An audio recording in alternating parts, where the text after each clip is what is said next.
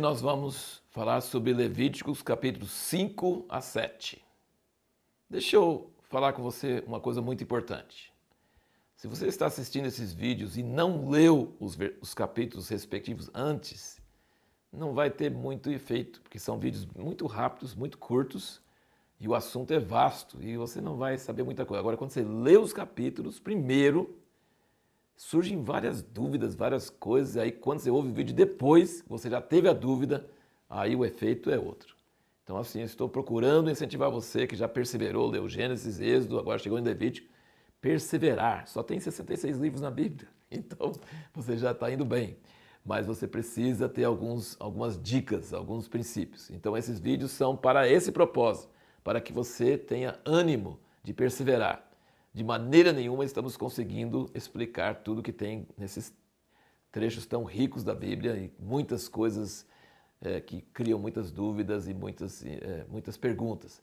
Mas alguma coisa que você pensa quando você lê, quando você assiste o vídeo ou ouve o áudio, você realmente consegue entender alguma coisa e isso dá mais incentivo. Nos primeiros capítulos que nós já falamos, de 1 de 1 a 4 de Levítico e agora de 5 a 7, continua falando sobre os sacrifícios, você vai ver um refrão. Um refrão é algo repetido. E esse refrão é maravilhoso. Mesmo no meio de todo esse açougue, dessa coisa de sangue, gordura, animal morto e, e tal, essas coisas, você vê um refrão. Sabe qual é o refrão? E será perdoado. E será perdoado. Mesmo na velha aliança, Deus está dando uma promessa de que a pessoa oferecendo o animal será perdoada. Vamos só recapitular e responder aquela pergunta sobre os diferentes tipos de sacrifício.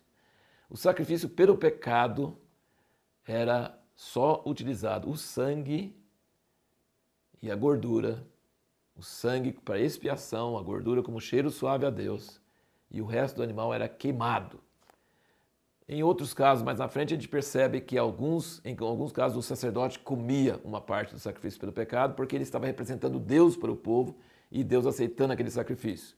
Mas se o sacrifício era pelo sacerdote ou, ou pelo povo todo, o animal todinho era queimado lá fora do arraial. O holocausto era um animal perfeito queimado inteiramente para Deus, para Deus receber aquele animal caríssimo. Imagina o preço que está a carne no Brasil hoje. Imagina naquela época que eles não tinham quase nada mais e queimar um boi inteiro para Deus.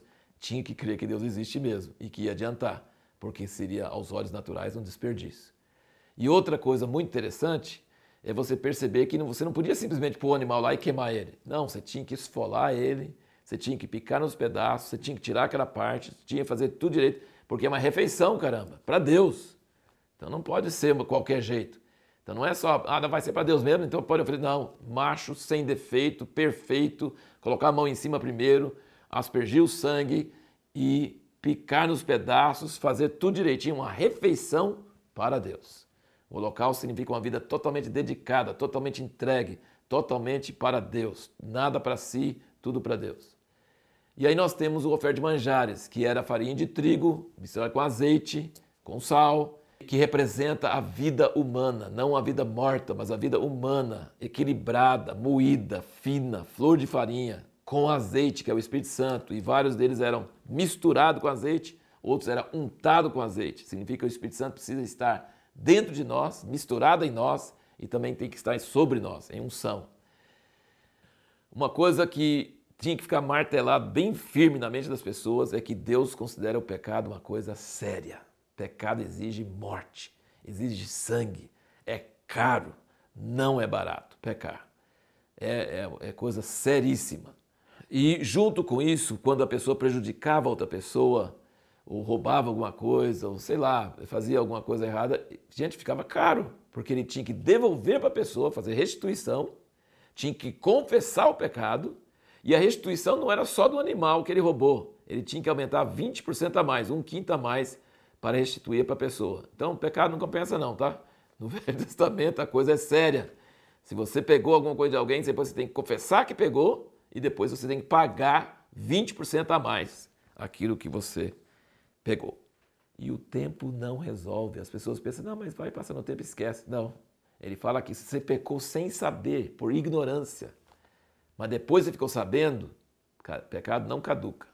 Pecado é uma coisa que sempre está ali, mesmo que você fez sem saber, na ignorância, quando você fica sabendo, precisa fazer o sacrifício, precisa confessar, precisa ter expiação, precisa ser coberto aquele pecado. Outra coisa, Deus não queria que a pessoa pobre ficasse sem condições para poder fazer o sacrifício.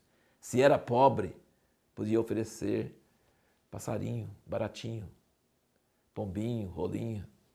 Então, dependendo dos posses, das, das posses da pessoa, ela poderia oferecer um sacrifício. Mesmo sendo pobre, rico, poderia oferecer o sacrifício. Eu quero ler um trecho aqui sobre o fogo no altar. Isso está é, no capítulo 6 de Levítico, versículos 5 e 6. Diz o seguinte: aqui eu escrevi o seguinte: O fogo do holocausto no altar nunca deve se apagar a responsabilidade do sacerdote é manter aceso. Interessante que o fogo representa o Espírito Santo, mas o holocausto representa nossa entrega total a Deus. A entrega total a Deus de toda a nossa vida está ligada ao poder do Espírito Santo. O Espírito vem de Deus e a entrega vem de nós. O fogo inicial que caiu sobre o altar do holocausto na inauguração, na inauguração do altar e do tabernáculo é de origem divina mas era a responsabilidade humana do sacerdote manter o fogo aceso.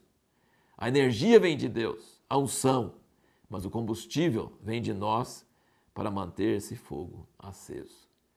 Eu fico lembrando de, uma, de um hino que diz: Quando tudo perante o Senhor estiver e todo o seu ser for dele, alguma coisa assim, então has de ver que o Senhor tem poder. Então, o holocausto é entrega total e o fogo que tem que ficar sempre no altar veio originalmente de Deus, mas quem mantém aceso é você, é o sacerdote. Ele é o ser humano que tem que manter aceso, mas quem iniciou e acendeu foi Deus. No próximo vídeo nós vamos falar sobre uma coisa bem interessante. Como que Moisés soube,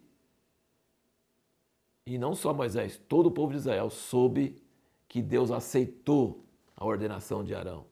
Como que eles souberam, tinham prova de que eles tinham feito tudo certinho e que Arão agora era o sacerdote do Senhor e os seus filhos também?